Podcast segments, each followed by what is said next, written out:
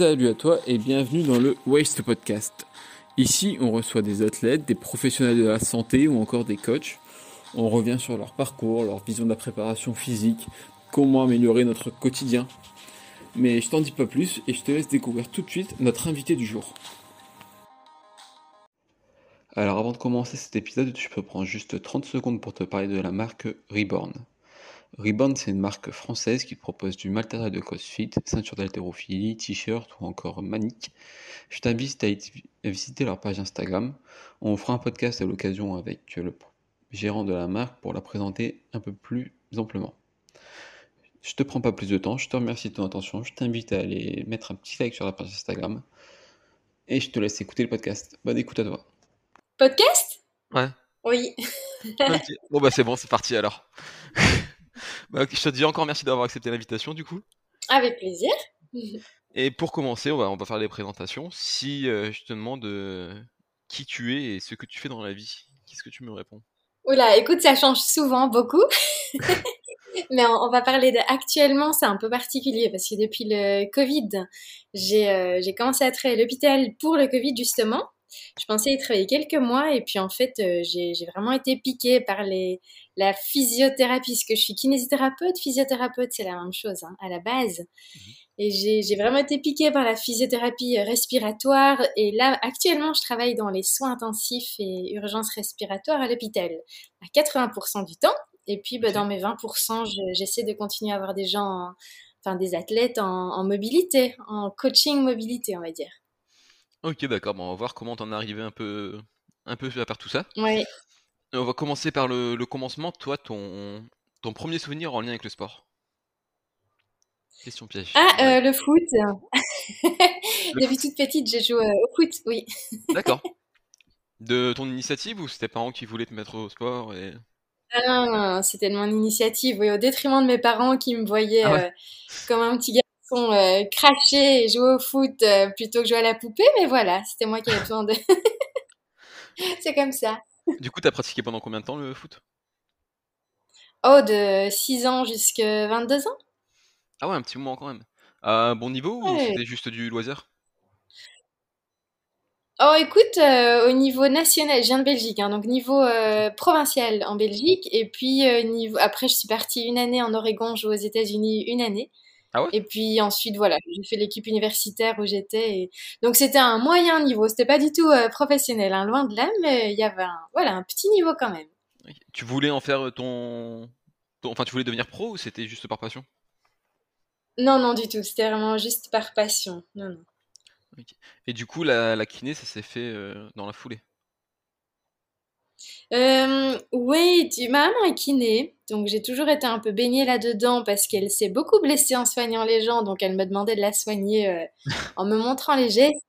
Et puis, bon, j'aurais, j'aurais, vraiment, c'était pas hum, une ambition, je dirais. J'avais envie de faire plein de choses, aussi bien kiné que euh, ingénieur commercial, que boulangère, que, enfin voilà, j'étais vraiment un- une touche à tout, comme on dit. Mais j'ai toujours aimé quand même le, le contact avec les gens et puis surtout le toucher. J'avais besoin de, voilà, de sentir, de toucher les gens. Donc là, là, j'avais envie de faire médecine aussi, mais là, l'interaction est plus médicamenteuse. C'est, enfin, tu vois, euh, moins de prescription antibiotique euh, est moins dans le... Voilà, exactement. Il y a moins de contact, il y a moins de temps aussi avec le patient euh, ou le client. Donc voilà, c'est c'est spontanément que je me suis tournée là-dessus euh, pour ça, en tout cas. Ok. Et du coup, ça se passe comment? C'est... T'as fait tes études en Belgique, c'est ça? C'est le même cursus qu'en France ou J'ai c'est quelque chose de fait... différent? Il me semble qu'il y a beaucoup de Français qui vont faire leur diplôme en Belgique d'ailleurs, non?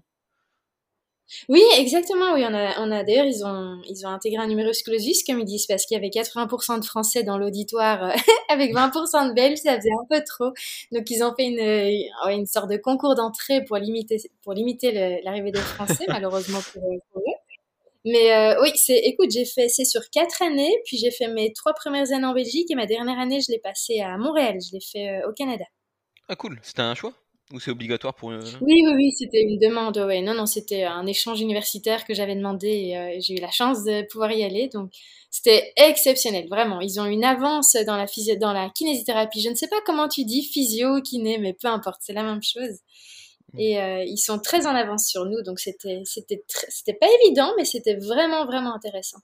Ouais, parce que toi, du coup, t'as- t'es arrivé en dernière année là-bas, t'avais avais du retard par rapport à ce qu'eux avaient déjà vu ou? Exact. Et puis tu vois là-bas, ils ont pas. Ici, quand tu vas chez le kiné, tu as besoin de passer par le médecin, donc Mhm. qui te fasse euh, une, un bilan, un diagnostic et puis une prescription euh, pour aller chez le kiné. Tandis que là-bas, le client, le patient, pardon, vient tout de suite chez le physio. Donc il a, c'est toi qui poses ton diagnostic, c'est toi qui choisis ton traitement. Donc ils ont, un- ils sont beaucoup plus poussés dans le diagnostic, dans le bilan, etc. Ils sont, ouais, les études sont beaucoup plus poussées. Si j'avais su, je crois que j'aurais fait toutes mes études là-bas. C'était beaucoup plus intéressant. Ok. Après, c'est peut-être dû au fait que là-bas, c'est pas forcément le même euh, système. Il y a, je sais pas, il y a pas de sécurité sociale là-bas. Après, en Belgique, je sais pas d'ailleurs s'il y en a une non, plus.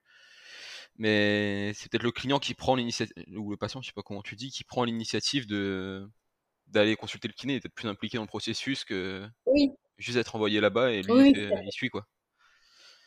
Exactement. Et comme je te dis, le, le kiné est beaucoup plus impliqué dans, dans... Ça ne semble rien, mais tu vois, quand tu vas chez le médecin et qu'il te pose un, diagnostic, bon, bah, en tant que kiné, tu te reposes... Enfin, Ouais. pas, pas tous, hein, je veux pas être mauvaise langue sur les kinés, mais tu te reposes sur un di- diagnostic médical que là, tu es vraiment responsable du diagnostic que tu poses. Donc, les, les études sont un peu plus poussées dans ce sens-là. D'accord. Et tu t'as réussi à te à rattraper vite ce retard? T'as fait comment pour Oui, oui, rattraper? oui. C'est tu t'es renseigné de ton côté, t'as fait. Bah écoute, euh, j'ai mis le booster dans mon cerveau. hein. Oui, alors il faut savoir que là-bas, c'est assez étonnant, c'est qu'ils passent euh, tout leur temps dans les bibliothèques, ils sont, euh, ils sont vraiment acharnés dans...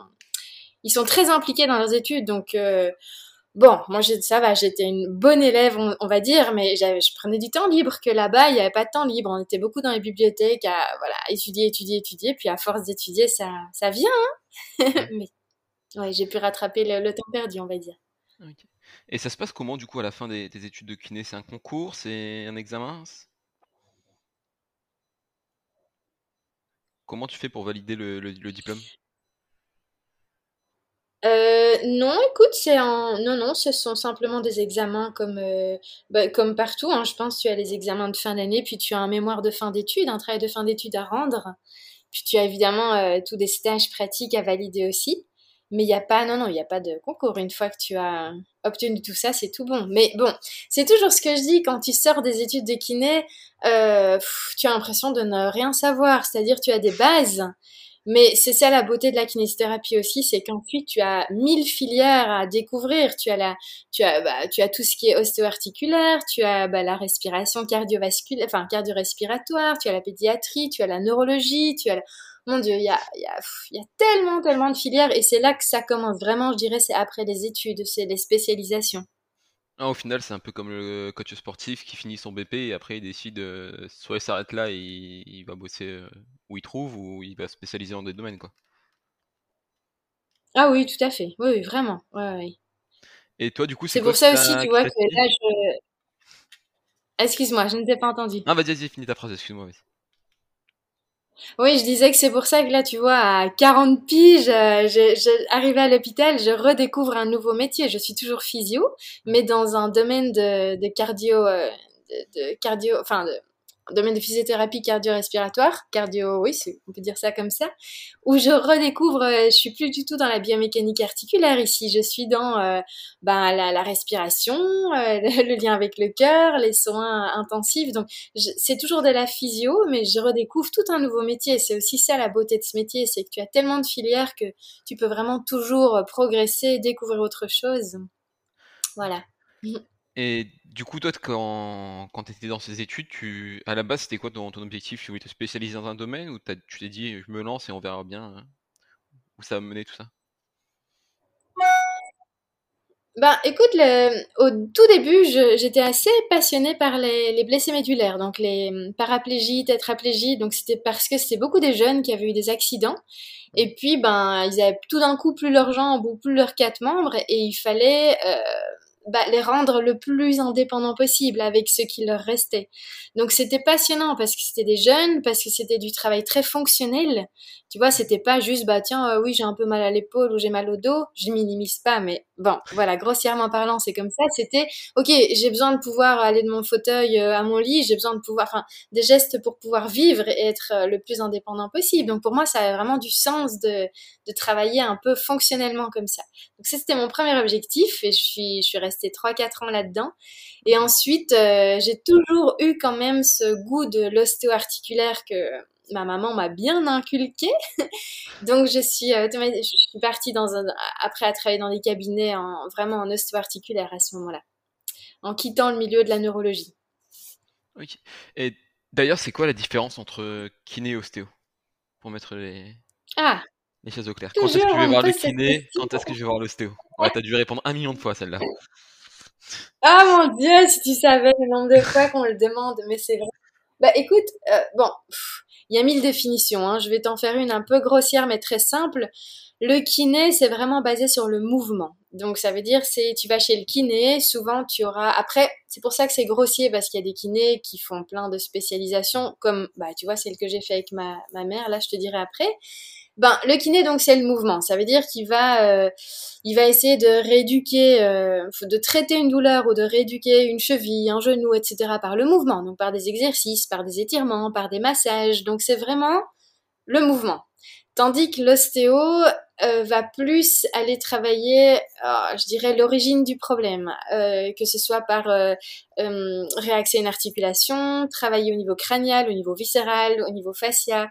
il va travailler sur les systèmes. C'est un peu plus profond, plus poussé, c'est différent.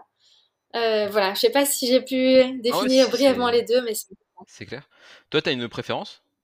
Ou tu mixes un peu tout? Ah oui, l'ostéo, clairement. D'accord. Ah non, non, la, la, je suis désolée de dire ça, mais le, la physiothérapie, la, kinésithérapie m'ennuie, vraiment. Euh, ouais. J'ai besoin d'aller chercher toujours l'origine des choses, euh, d'aller, euh, ok, il y a une douleur, mais c'est, enfin, il y a une contracture, etc. C'est une conséquence, mais je suis toujours, j'ai toujours eu cette, cette envie d'aller rechercher l'origine et d'aller traiter plus finement l'origine. Et dans mon métier de, de coach, c'est d'ailleurs euh, là-dedans que je me suis spécialisée. C'est, ouais, voilà. Moi, c'est comme ça en tout cas. Et du coup, c'est parce comment? Tu t'as as fait un cursus derrière pour être ostéo ou tu t'es formé toi-même? Alors j'ai commencé, euh, j'ai fait deux ans d'études en ostéopathie, mais finalement j'ai, parce que je pense que c'est cinq ou six ans même, je ne sais plus trop. Mmh. Euh, et puis j'ai stoppé parce que, écoute, à ce moment-là, par manque de temps, par manque de conviction, je vais dire. Mais par contre, je me suis vraiment spécialisée dans bah, la, technique que, que, ma maman d'ailleurs enseigne et que j'enseigne avec elle, qui s'appelle la kinésithérapie analytique, la méthode Soyer. Donc c'est, ça se rapproche de l'ostéopathie structurelle, ça veut dire qu'on va travailler sur les articulations, se réactiver l'articulaire, mais on ne va jamais craquer, on, ne sort jamais des limites articulaires. Donc c'est un peu une méthode de réaxation articulaire, mais douce. Voilà, on va dire ça comme ça. Mais ça se base sur la biomécanique. C'est très euh, logique, c'est très euh, concret, voilà. Et tu t'es, enfin, c'est ta maman qui t'a formé là-dessus, c'est. Oui, alors elle. C'est l'origine de la méthode ou... Non, c'est Monsieur Soyer. C'est euh, c'est un ingénieur à la base, ce monsieur. Mhm. Euh, voilà, qui a étudié le corps humain selon les axes, les biomécaniques, les prédominances de mouvement, puis qui a établi une méthode de réaxation de chaque articulation en fonction des désaxations. Donc j'ai suivi la, bah, il faut suivre la formation avec lui. Euh, je t'ai dit, je, j'ai suivi cinq fois la formation parce que c'est tellement ah complexe qu'il m'a fallu cinq fois pour bien, bien pouvoir tout comprendre à chaque fois un peu plus. Et puis lui, ensuite, on a une formation spéciale et c'est lui qui m'a titularisée en tant qu'enseignante. Bon, maintenant, il vient de décéder, mais euh, c'est tout, c'est lui à l'origine, oui. D'accord. Et toi, bah d'ailleurs, on n'a pas parlé, c'est vrai, mais toi, toi, en jouant au foot, tout ça, tu t'es, tu t'es déjà blessé? Euh, j'ai été une fois blessée parce que j'étais en, j'étais entre jeux milieu, puis euh, je faisais pas mal de je faisais pas mal de tête à l'époque. Je sais pas pourquoi. J'aimais bien dans tous les dans tous les les corners. J'étais là pour poser ma tête. Et en sautant en l'air, il y a deux euh, deux gros camions, enfin deux grosses nanas qui m'ont prise en sandwich alors que j'étais en l'air. Et là, elles m'ont broyé une vertèbre. Enfin, ah ouais, j'ai une vertèbre écrasée, donc c'est le seul accident que j'ai eu. Bon, j'ai pas eu de problème neuro ni quoi que ce soit. Hein. J'ai juste dû rester six semaines euh, allongée. Mais voilà, je me suis blessée euh, au niveau cervical et lombaire euh, au foot. Puis j'ai tout, rien d'autre. Ok.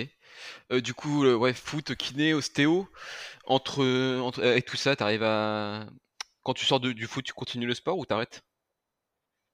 Oui, bah, à côté du foot, je faisais aussi de l'athlétisme et de l'escalade. Hein. C'était pas mon unique sport. Ah, ça fait des journées, quoi. On arrive à Ouais, un ouais, bah, j'ai toujours aimé bouger, voilà.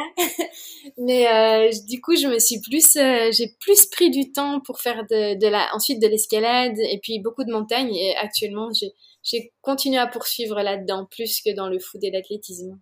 D'accord. Ok, ok. Et du coup, à quel moment tu t'en viens à, à t'orienter de, ben, dans, dans, dans le monde du sport? Parce qu'aujourd'hui, c'est vrai qu'on en a pas parlé, mais il y a Ah! pas mal de choses quand même dans, dans le sport. Ouais, ouais, c'est clair. Et à quel moment le Euh, déclic, tu décides de... ben alors, ça va t'étonner, mais c'est pas moi qui ai eu le déclic, c'est un, mon meilleur ami. C'est-à-dire que il a, bon, j'ai toujours été passionnée par l'enseignement. J'ai toujours adoré euh, enseigner, euh, voilà. Et puis le monde du mouvement. Et dans le cabinet, après dix ans de cabinet, de nouveau, tu vois, j'étais, euh, je m'ennuyais. C'est-à-dire, c'était euh, un cabinet fermé où ça manquait de mouvement, c'était répétitif. Il me fallait euh, sortir de là, mais je ne savais pas quoi faire. Et un ami m'a dit un jour, écoute, tu devrais faire une école de coach parce que t'aimes enseigner, t'aimes donner cours, t'aimes bouger, puis je te verrais bien en coach. Alors j'ai dit ok, je l'ai suivi. Et tu vois, au final, euh, bah, j'ai fait mon une petite formation de coaching, personnel trainer, pour avoir un diplôme et pouvoir euh, coacher. Et puis ensuite, bon, je, je t'expliquerai si tu veux, mais j'ai été me former euh, aux États-Unis, mais c'est de là en tout cas qu'est venue euh, mon entrée dans le monde du sport, parce que, bah, tu sais, dans l'école de coaching, on est plus orienté vers tout ce qui est fitness. Mhm. Ça, c'était quelque chose qui me parlait un peu moins. Mais euh, très vite, on m'a on m'a dit, écoute, va voir dans les salles de CrossFit ce qui se passe. euh, tu vas aimer aussi ça parce que c'est assez explosif.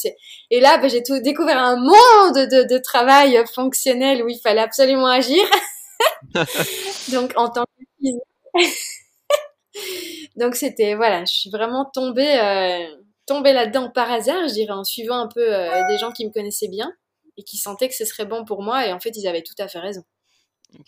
Et du coup, c'est intéressant quand tu découvres le CrossFit, tu rentres avec ta formation de kiné, de stéo, tout ça. T'arrives dans une salle de, dans une box, je sais pas sur quel mouvement t'es retombé, mais c'est quoi ta réaction? Tu te dis, mais c'est n'importe quoi, c'est, ou tu comprends un peu la logique? Alors, j'ai eu malheureusement euh, euh, cette pensée qu'ont la plupart des soignants et des thérapeutes. Hein, tu, sais, quand tu vas... J'entends les athlètes hein, qui vont chez leur physio qui vont chez leur ostéo qui leur dit «Ah, il faut arrêter cette histoire». Et j'ai un peu eu ce regard aussi. Euh, tu sais, on a chacun sa petite boîte par laquelle on regarde. Hein, et moi, c'était le regard de la physio et j'ai découvert ça. Je dis «Mais mon Dieu, quelle catastrophe!» Vraiment, c'est la première pensée que j'ai eue. Et puis, j'y suis rentrée comme athlète, vraiment, parce que je voulais percevoir avec mon corps qu'est-ce que c'était, puis je voulais, voilà, je voulais l'apprendre par moi-même.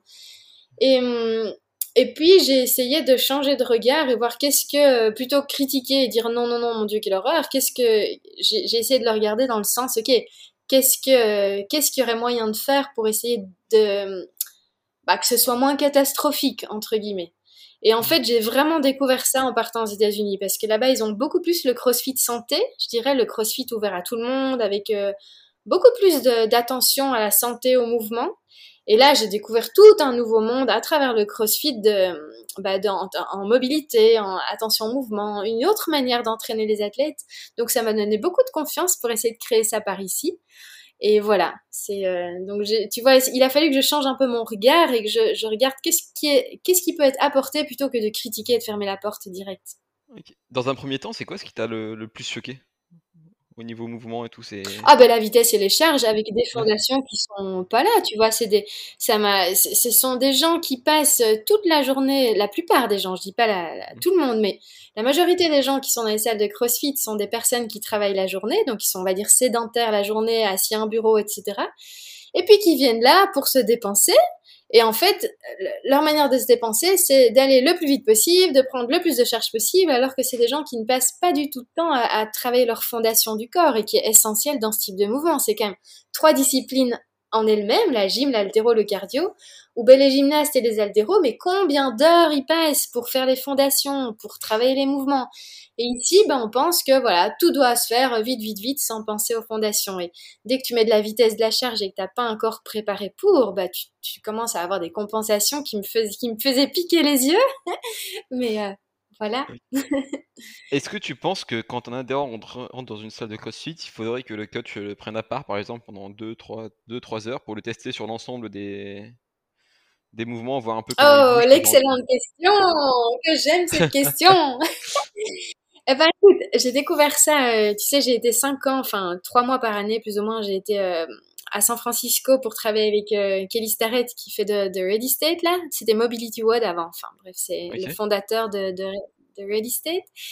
Et j'ai beaucoup été dans les salles de CrossFit en Californie pour rencontrer les coachs, voir comment ils travaillaient. Et j'en ai rencontré une salle de CrossFit qui était reliée à Kelly Starrett justement. Je trouvais ça fantastique, c'est que quand un nouvel adhérent arrivait, bah tu vois, tu fais ton inscription, etc. Et là, le coach prenait juste 10 minutes, ça suffit 10 minutes.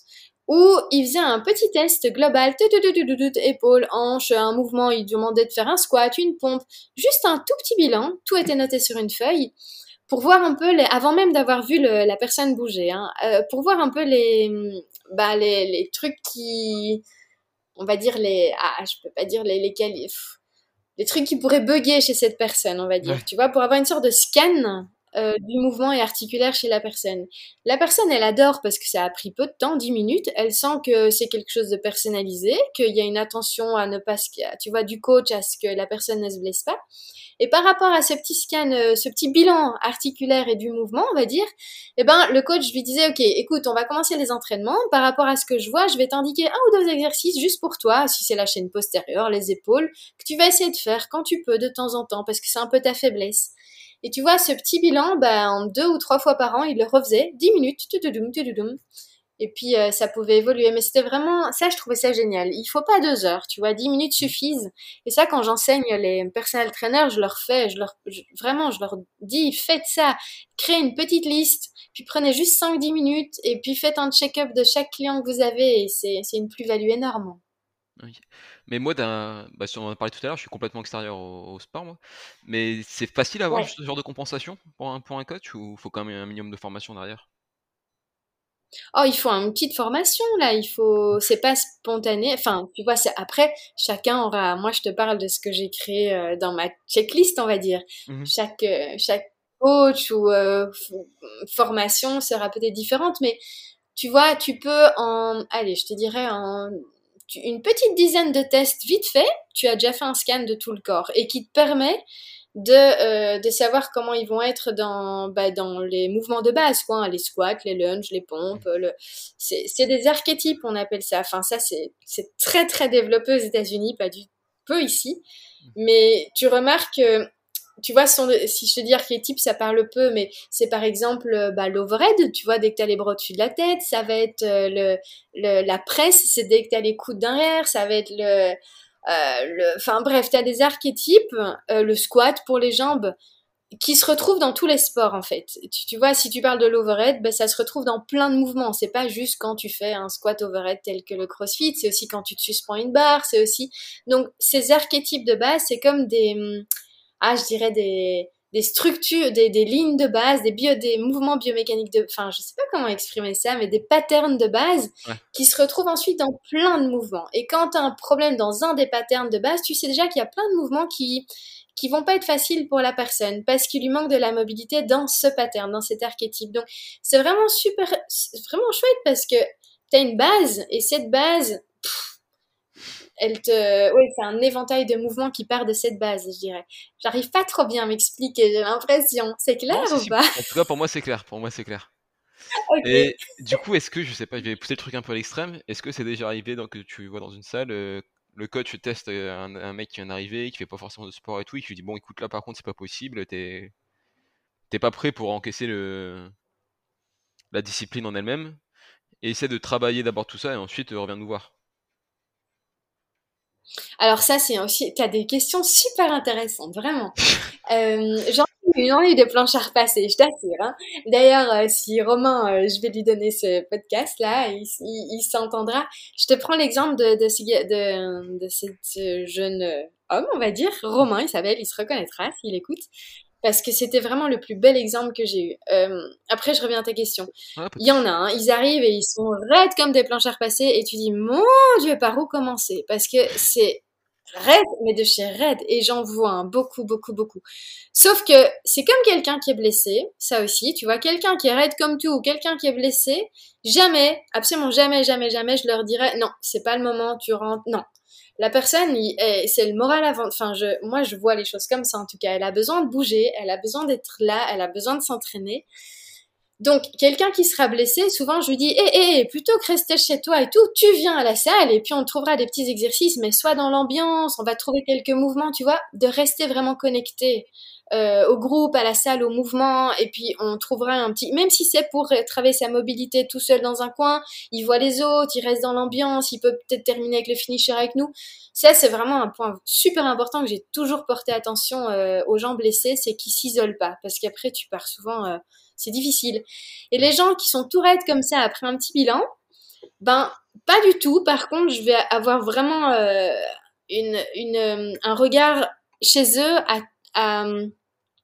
tu sais, aux États-Unis, on parle de range of motion, ROM. Le, le range of motion, c'est l'amplitude de mouvement avant la compensation.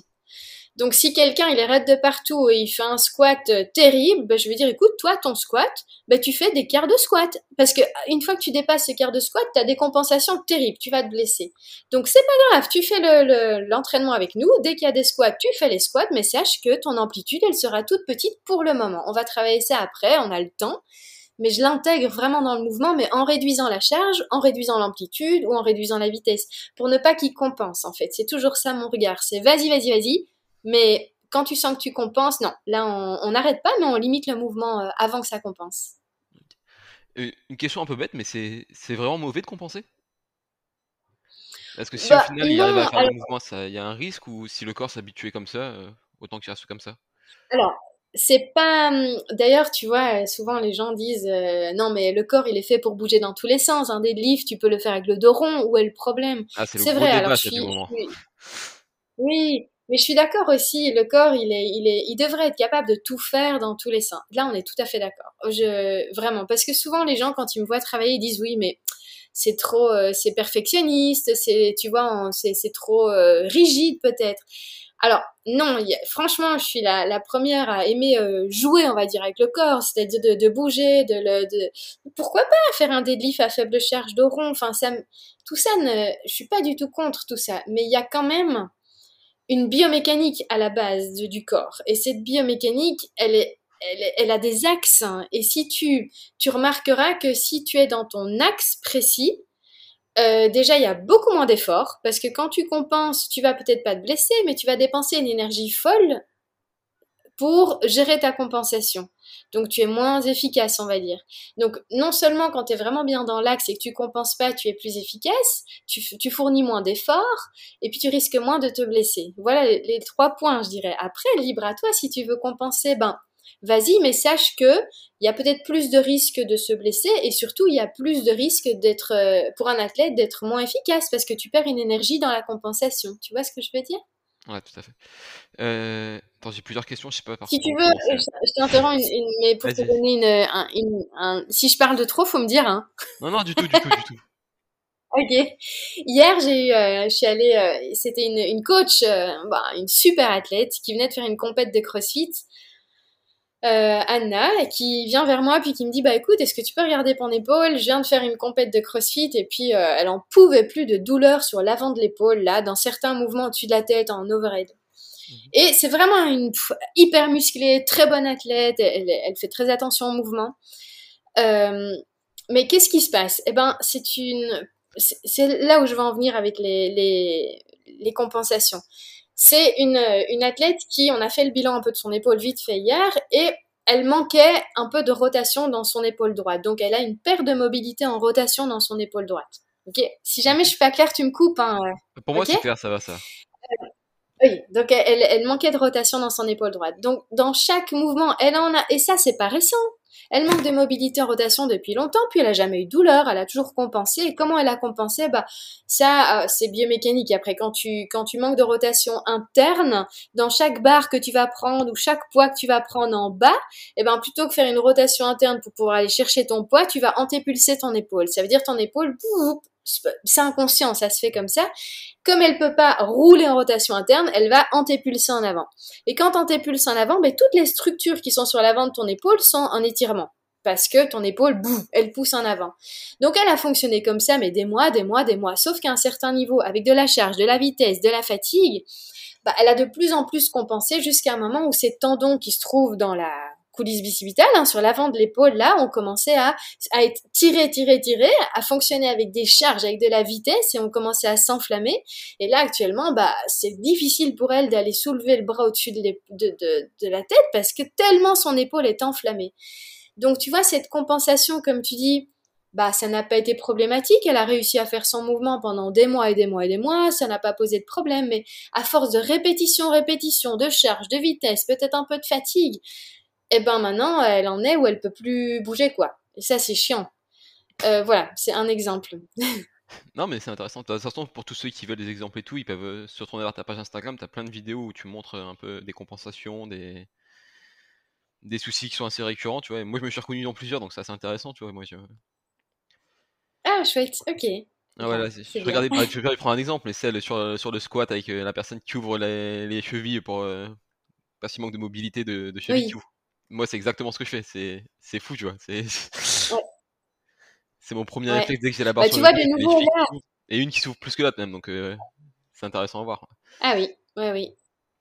Bah, tu vois, rien ne t'empêche hein, de faire des squats les pieds ouverts, ça n'embête personne, et puis tu squattes. Donc, de nouveau, là, on va dire, oui, mais c'est bien, je fonctionne bien comme ça. Je dis, mais t'as tout à fait raison, continue, c'est pas, ça fonctionne, tu fais le mouvement, tu squattes. Maintenant, ce que j'aime te montrer, c'est pourquoi c'est dommage que tu continues comme ça. Parce que quand tu fais ça, ben, t'as peut-être pas de compensation, mais dans, avec les pieds ouverts, tu peux pas engager à fond tes rotateurs externes, tes fessiers, donc tu peux pas être stable au fond de ton squat, il y aura de l'instabilité.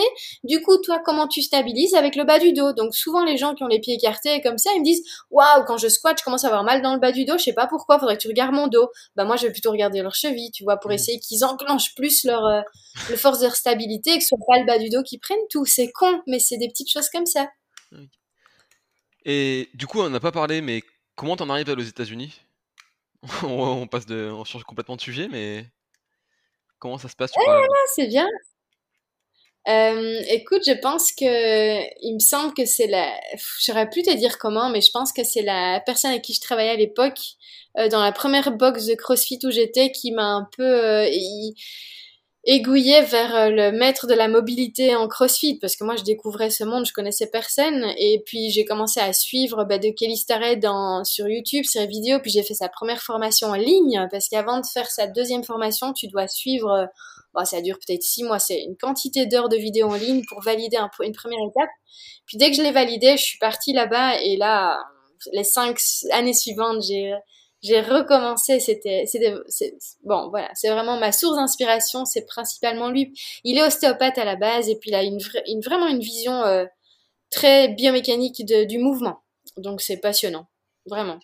Euh, question qu'on n'a pas abordée non plus, pas facile non plus, mais ta définition de la mobilité et la différence mobilité-souplesse, c'est pareil, c'est des questions que tu dois répondre euh, un million de fois par jour. Oui, alors je dirais que Bon, la souplesse, euh, la souplesse pour moi, c'est être souple. Bah, tu, tu es souple, quoi, comme une gymnaste. Comme, enfin, c'est, tu as la possibilité quand tu es debout de, dans ton champ d'avant d'aller toucher les mains seules. Enfin, tu vois, c'est un peu bête, mais être souple, c'est le spaghetti, quoi. Spaghetti et couilles. Euh, par contre, la mobilité, alors ça engage beaucoup plus de choses pour moi. C'est-à-dire la mobilité, c'est non seulement euh, être mobile dans un mouvement, mais ça aussi tout un... Tu vois, il y a, y a, deux choses. Il y a le range of motions que je te parlais tout à l'heure, donc mm. l'amplitude de mouvement. Donc ça, c'est vraiment articulaire. Est-ce que tu as cette amplitude de mouvement ou est-ce que tu ne l'as pas? Si tu ne l'as pas, est-ce que c'est l'articulaire qui coince? Est-ce que c'est les tissus, les muscles, etc. On peut travailler. C'est vraiment ostéo-articulaire.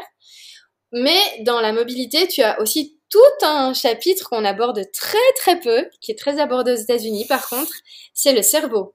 Ça veut dire c'est le la connexion neuromusculaire, c'est le schéma du mouvement que tu as intégré dans ton cerveau. Et c'est là où j'en viens à ce que tu disais tout à l'heure quand tu as une compensation et que tu continues à faire le mouvement avec cette compensation, tu vas avoir une cartographie du mouvement dans ton cerveau qui va être imprimée avec cette compensation. Tu vois, c'est le, le schéma moteur dans ton cerveau que tu as créé. Et, euh, et ben ça, tu vois, tu as des gens, par exemple, euh, qui ont des problèmes dans leur squat et ils ont aucun problème de mobilité, mais ils ont intégré, ils ont cartographié un mauvais schéma moteur dans leur cerveau. Et ils s'en rendent pas compte. Donc, par exemple, très souvent, tu vois, j'ai des femmes qui viennent et qui squattent et elles ont les genoux qui rentrent à l'intérieur, par exemple. Tu vois, elle, elle squatte et tu as les genoux qui rentrent. Et tu dirais, mon Dieu, il y a des problèmes d'adducteurs ou de hanches. Bah pas du tout. C'est que et ça c'est très facile parce qu'il suffit de leur mettre un petit élastique euh, comme on fait pour faire les fessiers là, de leur dire de pousser les genoux vers l'extérieur contre l'élastique. Elles tout d'un coup elles ressentent ah c'est comme ça que je dois activer mes fessiers, pousser mes genoux vers l'extérieur et elles sont capables de le faire, mais elles n'avaient pas intégré ce mouvement cartographier bien le mouvement dans le cerveau. Donc il y a aussi tout un travail de mobilité de qui n'est pas l'articulaire en elle-même, mais qui est le, le mouvement. Voilà. Travail de cerveau. ok. Et du coup, aux États-Unis, tu, tu, vas, tu, vas combien de temps? La formation là-bas se passe comment avec, avec Kelly Starrett Voilà, j'ai peur de me planter quand je dis son nom, donc euh, c'est compliqué. Non, tu dis Kelly, c'est plus, c'est ok, vas-y. Euh, alors, avec Kelly, tu as une première formation qui s'appelle le 101 Mobility WOD, ou 101 de Real Estate maintenant, qui prend, euh, oh, j'aurais pu te dire, mais moi, ça m'a pris six mois de la faire à, raison de deux heures de vidéo euh, tous les jours. Donc c'était très long parce que tu as des vidéos et puis ensuite tu as des as une sorte de petit test test où tu peux avancer dans le cursus. Donc c'est assez poussé, c'est très intéressant.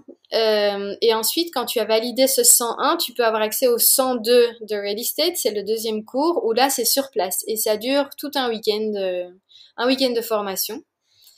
Euh, voilà, c'est tout. Et ça, c'est Kelly Starrett. Ensuite, je suis aussi un deuxième, euh, mais plus à visée respiratoire, un deuxième, une deuxième personne qui s'appelle Brian McKenzie, qui est aussi de San Francisco. Bon, maintenant, je crois qu'il doit être dans le Texas qui lui, il est fondateur de euh, Shift Adapt, ça s'appelle. Et c'était, enfin bref, c'est c'est plus dans toute la sphère de la respiration chez l'athlète. Et là, c'est aussi une source de connaissances et de magnifique. Enfin vraiment, c'est ça, c'est deux personnes qui moi me parlent et qui chez qui je me suis formée et que je continue à me former d'ailleurs.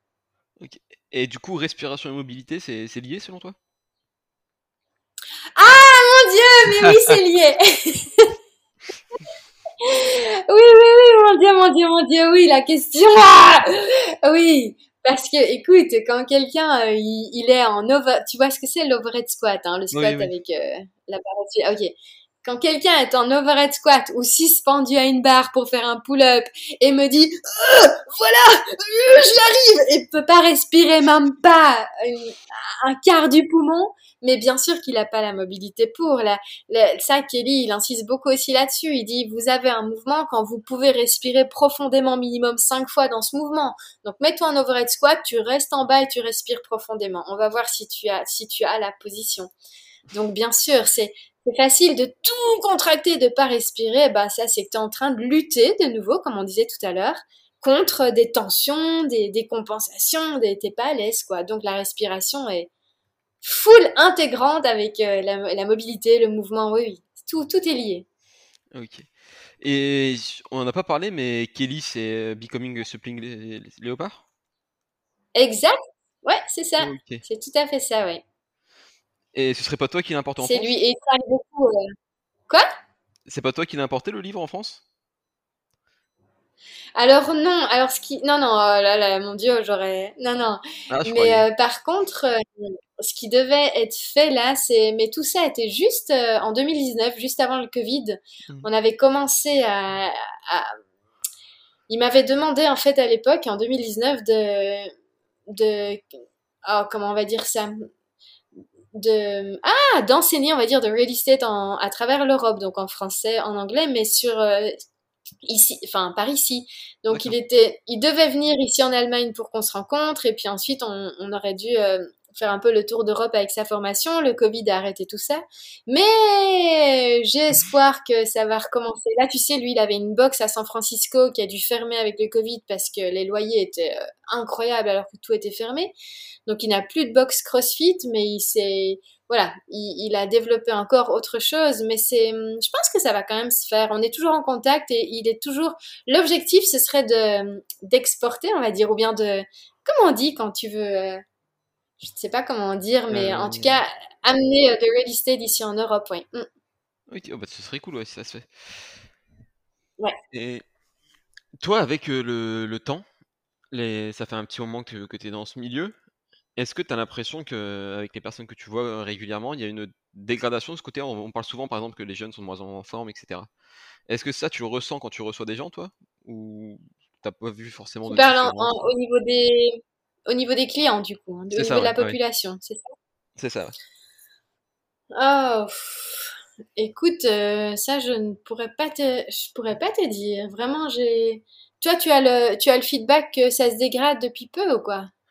Bah moi, j'ai, enfin, on entend régulièrement que les gens font moins en moins d'activité, que leurs conditions elles s'empirent avec le temps, tout ça. Donc, ou même, euh, tu vois, souvent on voit des vidéos, des, des photos. Bah d'ailleurs, j'aimerais bien avoir ton opinion là-dessus. Ouais. Où on voit des gens qui sont en position de squat, euh, dans, soit dans des temps anciens ou dans des peuples indigènes, et on dit ah que ça, on n'est plus capable de le faire maintenant, que c'est pas normal. Toi, c'est. Alors, tu fais ce constat, à, à là c'est ah oui, non, mais ça c'est, c'est, ah oui, je pensais que c'était juste depuis une année ou deux, mais à cette échelle de, de temps, bien sûr que oui, c'est clair, on est devenu sédentaire. Ça c'est le, plus gros problème de tous les soi-disant problèmes qu'on a actuellement, c'est ça, c'est que les gens euh, sont assis euh, derrière leur bureau euh, 8 heures, et, et c'est comme ça, hein, je ne reproche rien, c'est la vie, c'est le travail, mais on est assis. Moi, si je pouvais, mais j'enlèverais tous les fauteuils, tous les sièges des entreprises, puis je les mettrais debout avec des tables hautes, tu vois déjà, qui mmh. travaillent debout, qui soient, qui aient des, et, puis, ou bien au moins sur des ballons, qui puissent bouger. Mais ça, la chaise, c'est la pire, c'est le pire des ennemis de l'homme, hein, parce qu'on est, Vraiment, c'est terrible. Je sais qu'il y a beaucoup, beaucoup d'entreprises aux États-Unis justement qui ont, euh, qui ont enlevé tout ça et qui ont mis des bureaux beaucoup plus hauts. Les gens sont debout et euh, ils ont beaucoup moins de problèmes euh, de dos, d'épaule, etc., etc. Donc bien sûr, ça c'est plus l'homme a commencé à travailler de plus en plus dans le bureau et plus euh, il s'est dégradé. Alors quand tu parlais que tu as des gens, tu vois en Asie par exemple, quand ils attendent le bus, quand ils mangent, ils sont tous en squat. Mmh tu as déjà remarqué ça? Ils sont en position accroupie. Ah oui, tout à fait. Ben eux, alors c'est vrai que les asiatiques, ils ont des tendons beaucoup plus, c'est connu ça, ils ont des, des, segments plus courts, mais ils ont surtout des tendons beaucoup plus souples que nous. Donc ils ont une morphologie, mais ça n'excuse rien. Si tout le monde en passait, tu vois, par exemple le soir quand t'es, je sais pas, tu regardes la télé, tu lis un bouquin, t'es sur l'ordi, ben là tu vois, là je suis, tu me vois pas, mais je suis sur l'ordi, mais je suis accroupie, je suis assise au sol, quoi. Je suis accroupie chaque.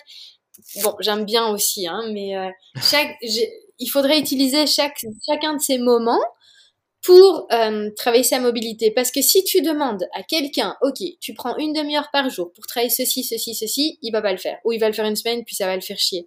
Donc il faut vraiment intégrer ça dans, ta vie de tous les jours, quoi. T'es devant l'ordi, bah assieds-toi au sol, euh, tends une jambe, mets-toi en squat, bouge un peu, mais tu vois, d'intégrer ça dans une activité.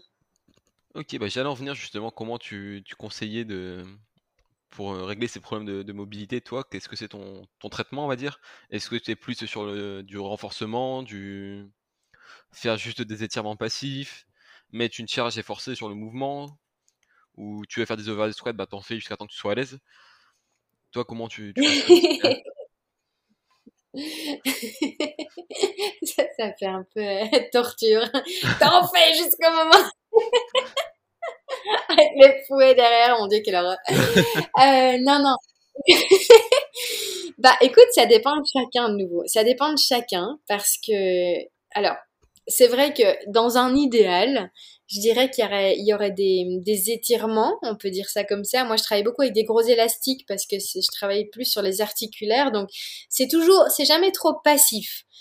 Mhm. C'est plutôt actif. Alors actif, ça veut dire que pendant ton étirement, tu vas respirer, tu vas bouger un peu ton articulaire. C'est pas je me mets dans une position et j'attends. Euh, ça peut aussi se faire, mais moi je travaille plus sur des étirements qui sont assez faux, faux, assez intenses, on va dire. Donc il y aurait ces étirements, il y aurait pourquoi pas des beaucoup d'automassage, c'est des rouleaux, des petites balles pour aller travailler la revascularisation des tissus, pour aller enlever cette fibrose qu'il y a dans les tissus. Donc ça c'est vraiment à visée vasculaire. Et puis ensuite, ben, il y a le mouvement. Maintenant que tu t'es rendu comme un, un spaghetti, là, bah, vas-y, maintenant, va dans ton mouvement. Si tu travailles ta mobilité pour le, squat, par exemple, tes hanches, tes chevilles, bah, tu, tu vas pas faire tes exercices puis rentrer chez toi. Maintenant, tu vas faire des squats. Tu vas profiter de cette nouvelle amplitude de mouvement pour travailler dedans et pour intégrer ça dans ton cerveau. Tu te souviens ce qu'on a dit tout à l'heure? Il y a toute une partie aussi du cerveau, de cartographie cérébrale. Donc il faut profiter de ces regains de mobilité pour aller réentraîner ton mouvement dans une amplitude qui est plus large. Donc tu vois, ça, ça, c'est un peu les trois choses. L'automassage, les étirements, le mouvement. Et puis le mouvement, c'est pas faire des squats de bing, bing, bing, bing. Tu vas faire un squat euh, en tempo, donc tu vas prendre ton temps d'aller au fond, tu vas rester en isométrique au fond, tu vas respirer pour bien intégrer la nouvelle amplitude. Ensuite, tu vas ajouter de la charge, ensuite tu vas ajouter de la vitesse, mais d'abord, il y a tout un travail de tempo, d'isométrique, de charge. Et puis, la deuxième partie, c'est que ça dépend des gens. Tu as des gens qui sont super motivés et qui ont, comme ce Romain dont je te parlais tout à l'heure, que ça fait, ça fait des années qu'il bosse et il a des progrès de dingue, mais parce que c'est un super discipliné. Mhm. Par contre, tu as des gens, euh, voilà, ça les emmerde et je comprends tout à fait. Donc avec eux, il faudra, comme j'essaierai avec eux, comme je te disais juste avant, d'intégrer le plus possible de choses dans leur vie de tous les jours. Donc je dirais, écoute, tu vas mettre un rouleau en face de ta chambre, avant d'aller au lit, bah tu le trouves euh, là, et eh ben tu es obligé de faire juste 5 minutes de rouleau euh, sur tes quadriceps ou, ou quand tu es sur l'ordi le soir, bah tu vas te mettre 5 minutes en squat pendant que tu es sur l'ordi. Tu vois, il va falloir intégrer ces travails de mobilité subtilement dans leur activité de la vie de tous les jours, sinon ils vont jamais le faire. Ok. Et les activités comme euh, le yoga par exemple pour bosser la, la mobilité, t'en penses quoi? Ah bah c'est génial, le yoga, ils ont tout compris, ils travaillent sur la respiration, ils travaillent dans tous les... C'est magnifique, moi je trouve ça vraiment magnifique, vraiment. Ok, t'as jamais pensé toi à te former ou donner des cours euh, dans, ce domaine? Non, moi je... Jamais, alors... non mais t'as raison, mais j'admire beaucoup, j'ai suivi quelques cours de yoga, je trouve ça génial, vraiment, je, je m'inspire beaucoup de ce qu'ils font, c'est magnifique. Après j'avoue... Euh, c'est pas, je dirais, c'est pas ma dimension, mais c'est pas ça que je veux dire. C'est, c'est quelque chose qui m'a toujours, moi, il me faut quelque chose d'explosif. J'ai besoin de, j'ai besoin de quelque chose de plus vital et le yoga, c'est pas le, ah, j'ai pas envie de te parler de vibration ou dimension, mais c'est pas quelque chose qui moi me parle dans mon corps en tout cas. Mais par mm. contre, je conseillerais à tout le monde de faire, c'est magnifique. Mais comme le pilate, le yoga, c'est un peu trop lent. J'ai besoin de choses un peu plus explosives. Sinon, je le vis pas, tu vois, ça va pas. ok. Euh, j'ai une autre question aussi. Je sais pas si tu as suivi un peu les games, tout ça. Mais. Oui, un peu, mais on va dire. Est-ce que quand tu vois les athlètes de haut niveau bouger, tu vois des, des, des choses qui vont pas ou chez eux tout va bien?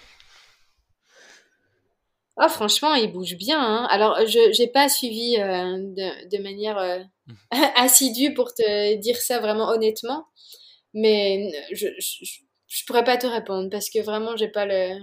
Non, je sais qu'il bouge bien. Après, c'est des, ça m'étonne toujours le, les masses qu'ils ont. Je me demande toujours comment ils arrivent à bouger si bien des masses musculaires pareilles, mais ils passent un temps je suis certaine qu'ils doivent passer. C'est comme ces haltérophiles, hein, quand ils, ont, ils sont là en overhead squat, en snatch, avec le cul mhm. presque au sol. Là, je me dis, mais c'est incroyable avec une masse musculaire pareille. Mais combien d'heures ils passent à faire de la mobilité, à, travailler sur leur posture, etc. Donc, euh, non. Après, tu vois, tu as toujours des... Alors, c'est quand même intéressant ce que tu me demandes là. Je pourrais pas te répondre précisément par rapport aux games et aux mhm. athlètes là. Mais dernièrement, j'ai eu un athlète de, ouais, vraiment très très bon athlète, un haltérophile, justement. Euh, et Bob, enfin bref, euh, et Bobby. Lui, tu vois, je l'ai fait venir lors d'une formation, euh, je donnais une formation pour les personnel trainers, donc des coachs qui se spécialisaient en mobilité dans leur... Euh, ils étaient personnel trainers et ils voulaient une formation de mobilité.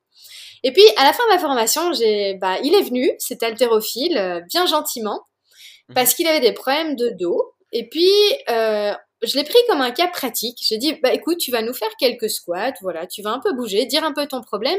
Et puis, tous les, tous les coachs qui sont ici vont essayer de trouver euh, que faire et qu'est-ce qui se passe. Eh ben, tu vois, ces athlètes, ces athlètes-là, ils sont, ils ont un tel niveau, ils ont une telle connaissance de leur corps que quand ils bougent, tu vois rien mais presque rien, tellement qu'ils compensent magnifiquement bien. Donc c'était extrêmement difficile pour les étudiants et, pour moi aussi hein, de, mhm. de, de, voir qu'est-ce qui n'allait pas, tellement ils arrivent à bien compenser. Et je te parle de ça, bon après finalement avec des petits tests plus analytiques on a trouvé ce qui se passait. Mais euh, quand je suis allée la dernière fois aux États-Unis, c'était pareil. Il y avait une, une sacrée athlète aux États-Unis, bah, une, on peut dire une pro, hein, que Kelly nous a montré en vidéo qu'il avait vue qui faisait aussi des compètes de dingue. Et puis, pareil, elle avait euh, un problème de cheville qu'elle compensait super bien.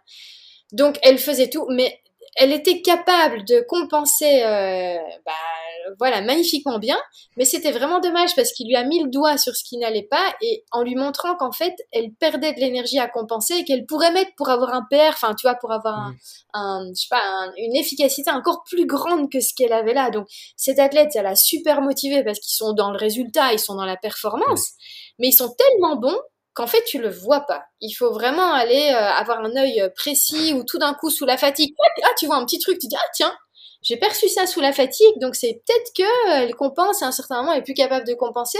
On va aller voir. Et c'était ce qui s'était passé avec cette athlète. elle avait effectivement un problème de cheville qu'elle compensait magnifiquement bien avec ses hanches.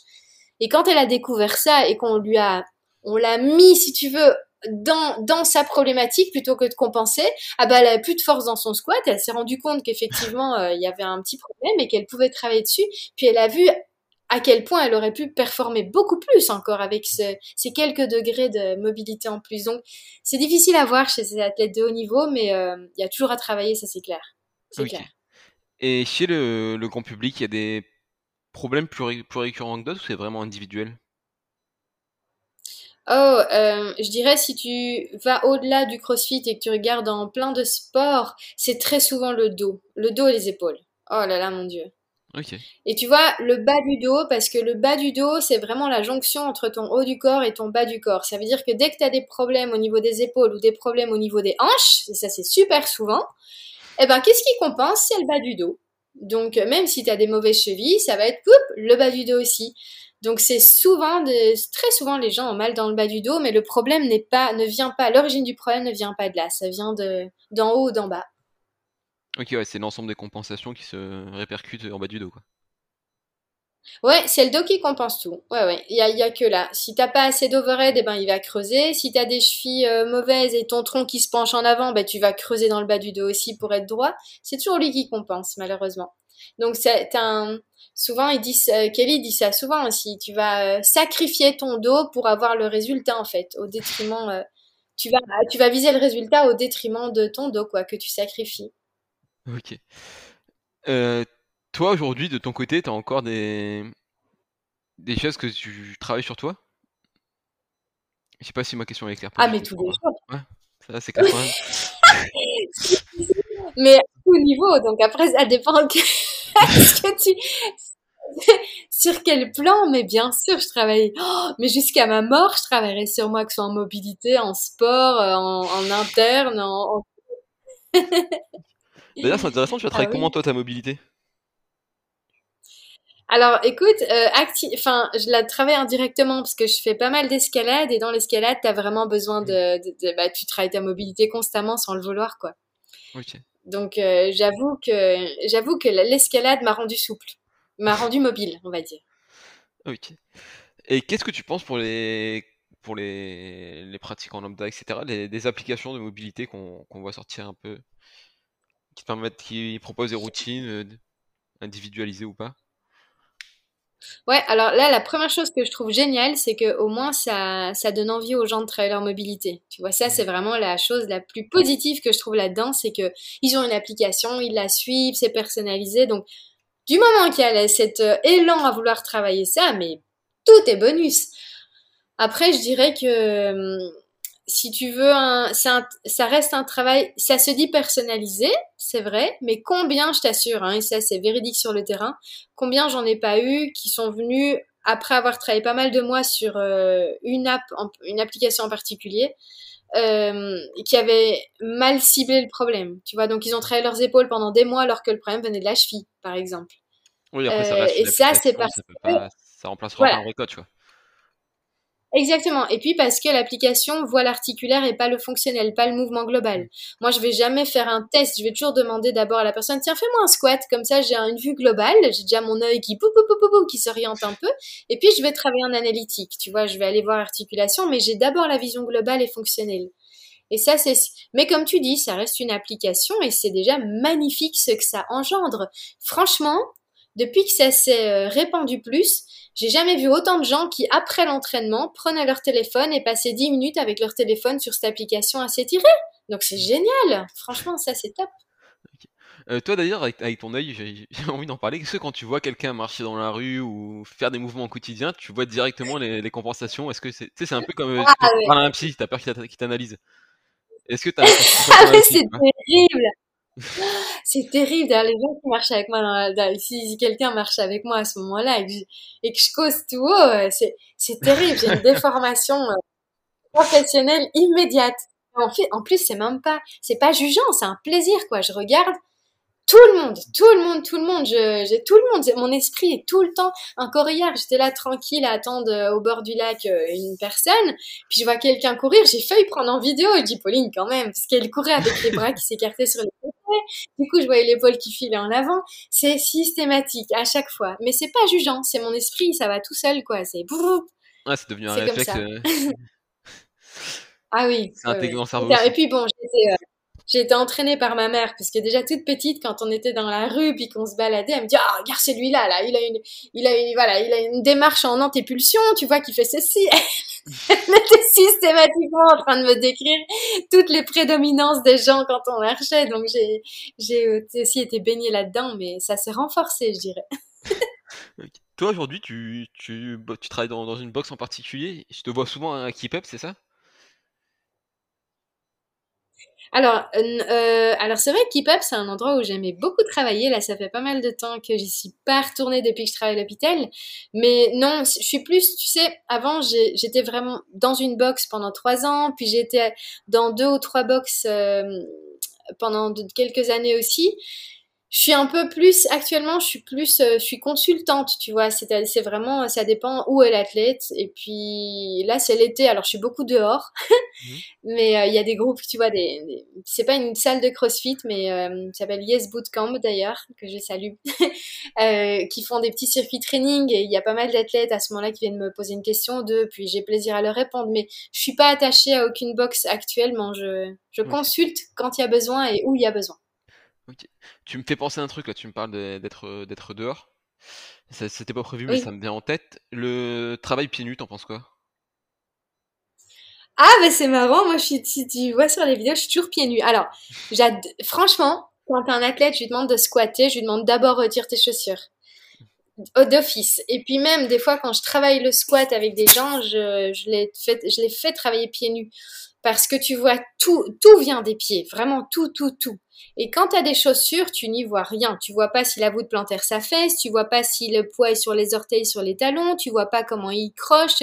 Il faut vraiment, et même pour la sensation de, de cette prise au sol, c'est extrêmement important de travailler pieds nus à un moment donné. Ça, je, j'en suis persuadée.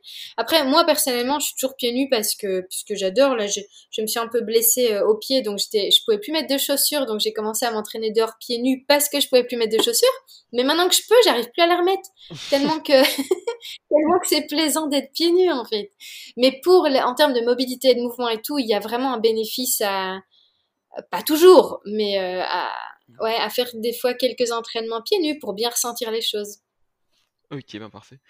Ben, je crois qu'on a fait un bon petit Je sais tour. pas quel est ton avis toi là-dessus, hein, mais euh, Hein, euh, ben moi après je j'aime bien me balader pieds nus. Après moi c'est juste un. Là je sais que j'étais voir un. Moi, je raconte un peu ma vie, tiens.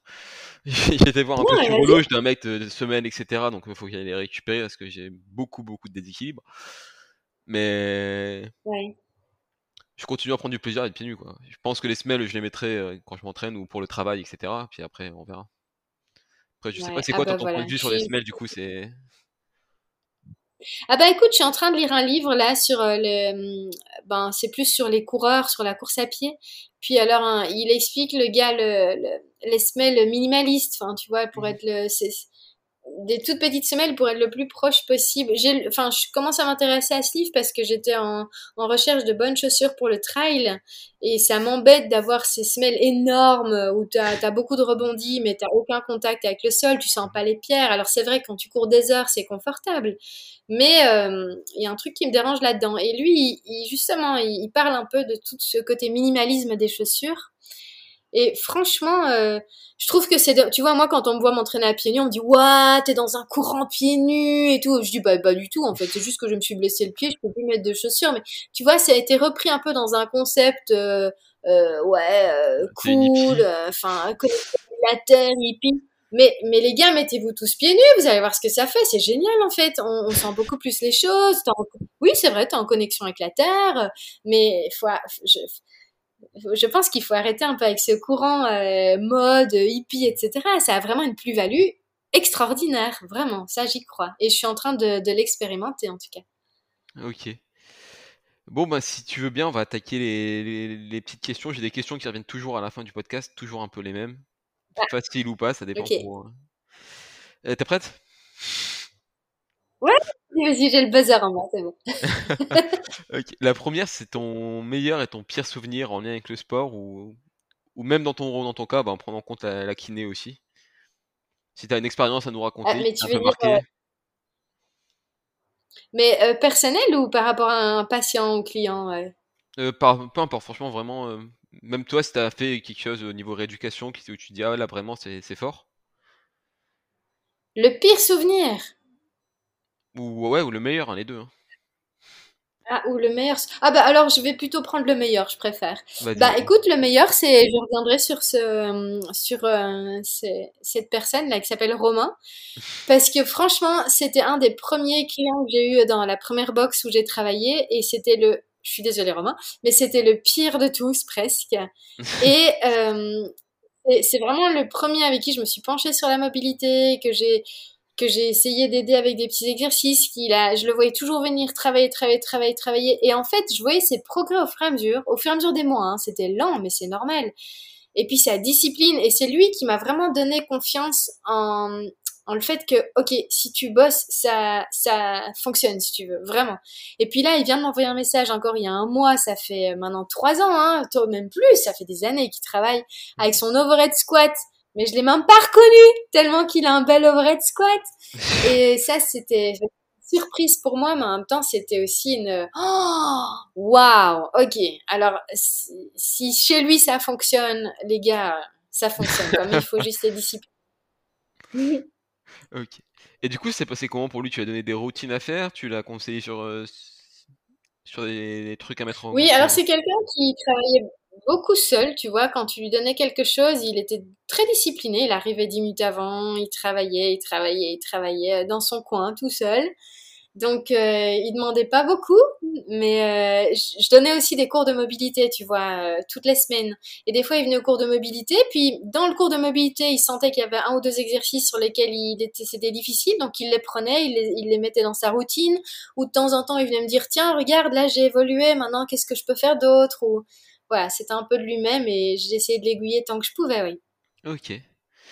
Euh, du coup, question suivante, c'est si demain tu reçois un appel des euh, Adrien Bossman, c'est maintenant, qui, qui te demande, qui dit qu'il est un peu en galère et qui a besoin d'un WOD pour tester l'ensemble des, des qualités physiques et mentales d'un athlète. Ce serait quoi ton WOD?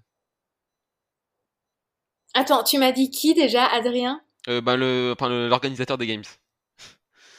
Ah, ok, merci, merci, merci. Moi, je suis toujours restée sur euh, le, le, le- Oui, c'est plus. Castro. Euh, non, non, j'ai, ouais, effectivement. Alors, et puis, il me demande un, un what pour? Pour tester l'ensemble des qualités mentales et physiques d'un athlète. Ah là là, et moi, je dois te dire le what, là, c'est ça? Ouais. Ouais, si t'as quelque chose en tête, sinon c'est pas. Je qu'elle est Oh, pas facile je cette pas... question-là. Normalement, ça se prépare. Non, ça se prépare, puis surtout, je suis pas une programmatrice, je fais pas, je suis nulle en programmation, moi. Mais par contre, euh, je te dirais que hum, c'est très con ce que je veux te dire, parce que ça n'engage pas le côté physique. Attends, euh, ah. Moi, j'ai un fait, j'ai vraiment un, ça n'est pas du tout dans un WOD, mais par contre, un mouvement que je trouve fantastique, qui ne demande pas vraiment une capacité euh, euh, enfin, au niveau cardio, mais c'est le Turkish Get Up. C'est typique mobilité, tu vas me dire, hein, mais parce que ça te prend tous les mouvements de, tu vois, ça, ça engage tous les patterns, tous les archétypes de l'épaule déjà, ça te demande une Mhm. stabilité énorme, ça, ça engage beaucoup de choses. Après, c'est pas du tout dans la sphère cardio, enfin cardio, puis tu vas pas intégrer ça dans un WOD. Euh, Ouais, c'est mais renfo, mais c'est intéressant aussi à, à travailler. ouais, alors ça, ce mouvement-là, je le trouve, euh, il est, il il semble chiant à faire, mais je le trouve vraiment euh, fantastique. Euh, après, je ne saurais pas te dire comme ça. Je, je sais Non, mais pas. Le, c'est pas le- facile comme question. C'est pas sais. sympa. C'est pas cool de ma part.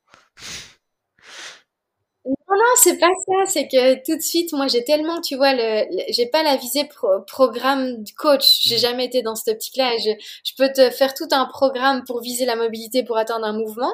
Mais euh, le mouvement en soi, je les aime tous et je les trouve tous fantastiques. Donc je, oh, je pourrais pas répondre à ça. Je suis désolée. Non, mais y a pas de souci. Vraiment. Euh, du coup, question suivante, c'est si toi tu as une astuce, quelque chose que toi tu fais au quotidien que tu pourrais donner euh, aux, auditeurs pour améliorer leur, leur forme physique ou, simplement leur quotidien. Bien sûr, ben, c'est ce que je t'ai dit là. Enfin, pour une des, une des, un des, un des points de la condition physique, c'est la mobilité. Hein. S'il y a pas, Donc, si c'est dans ce domaine-là, ben, c'est ce que je t'ai dit tout à l'heure. Hein. C'est la, bah, tu vois, la, la, position dans laquelle je suis là tout de suite devant l'ordi, c'est-à-dire au sol. Donc, le plus possible dans la vie de tous les jours de ben d'être en posture de squat. tu vois, tout à l'heure, j'ai fait un petit post. Euh, il y en a beaucoup, ils me disent oui, j'ai du mal dans l'overhead. Ben, pends-toi dès que t'es dès que t'es à la salle, là, tu trouves un rack et puis tu te suspends quelques minutes, tu respires. Tu vois, d'intégrer dans sa vie. J'ai déjà répété, je sais pas combien de fois là en une demi-heure, mais d'intégrer euh, ces postures où qu'on où on n'est plus, tu vois, d'être beaucoup au sol, ou d'être debout, de voilà, d'intégrer ça dans, dans ta vie de tous les jours, dès que tu as la possibilité. Quand tu regardes la télévision, essaie aussi d'être au sol, peut-être masse-toi avec un, pose un rouleau euh, sous les ischios là, puis profite que tu regardes la téloche et de te masser les ischios, ou d'être couché sur le haut du dos et de masser un peu le haut du dos. Tu vois, d'intégrer tout ça pour que ça devienne vraiment un jeu, un plaisir et que tu travailles ton corps tout en étant, tout en ne, ne devant pas prendre une demi-heure pour ça dans ta journée, parce que chacun te dira j'ai pas le temps. ok, ok. Et du coup, pour finir, j'ai une petite question pour moi. Si tu as quelqu'un à me recommander pour le podcast. Ah oui, attends, parce que avant, je peux faire une parenthèse en plus. Vas-y, vas-y, pas de soucis, pas de soucis. Là, je t'ai beaucoup parlé mobilité, mobilité, mobilité, mais un truc que je conseillerais aussi vivement à tout le monde, parce qu'on n'a pas parlé de toute la sphère respiratoire, mais, euh, mais qui est la base de la chimie interne. Hein, si t'es stressé. On, on notre podcast, c'est pour ça, si tu veux. Ah, Mais c'est une parenthèse en plus, je leur dirais, tiens, est-ce que dans, dans ta journée, est-ce que tu vas euh, au boulot euh, en vélo, à pied, euh, est-ce que tu, tu marches de temps en temps? Bah, à ce moment-là, juste je te fais une parenthèse très rapide. Hein. Est-ce que tu peux aller euh, au vélo ou marcher 5-10 minutes par jour en respirant uniquement par le nez? Est-ce que tu peux tu vas prendre conscience juste de ça?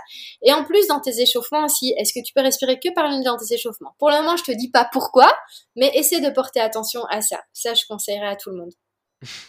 ok, j'ai essayé de m'y mettre il y, a, pas longtemps. Ah, c'est bien. C'est vrai qu'au début, c'est bizarre. Au début, c'est vraiment, on a l'impression d'étouffer. Hein. Putain, wow. Ah ouais, complètement. Euh, un podcast euh, qui.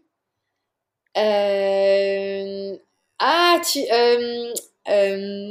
Attends. Bon, après, elle en a déjà fait mille de podcasts, hein, donc c'est peut-être pas.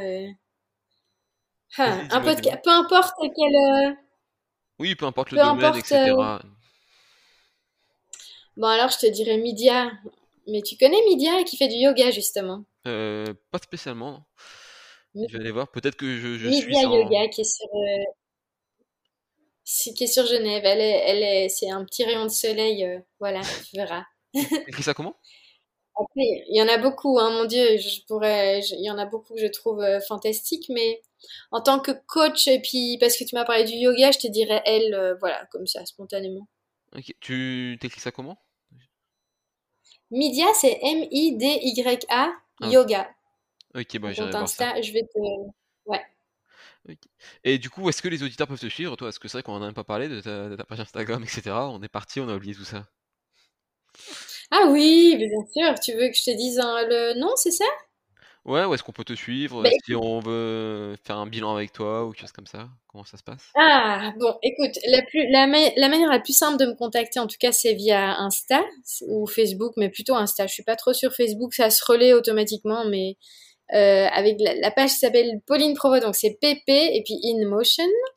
Et puis, euh, donc ça, c'est pour me contacter. Je fais des petites vidéos de temps en temps, euh, voilà, mais sinon, bah écoute, c'est Là, en ce moment, vu que je travaille beaucoup à l'hôpital, euh, je fais quelques petits coachings personnels comme ça après contact ou parce que je vois les gens directement euh, là où je m'entraîne.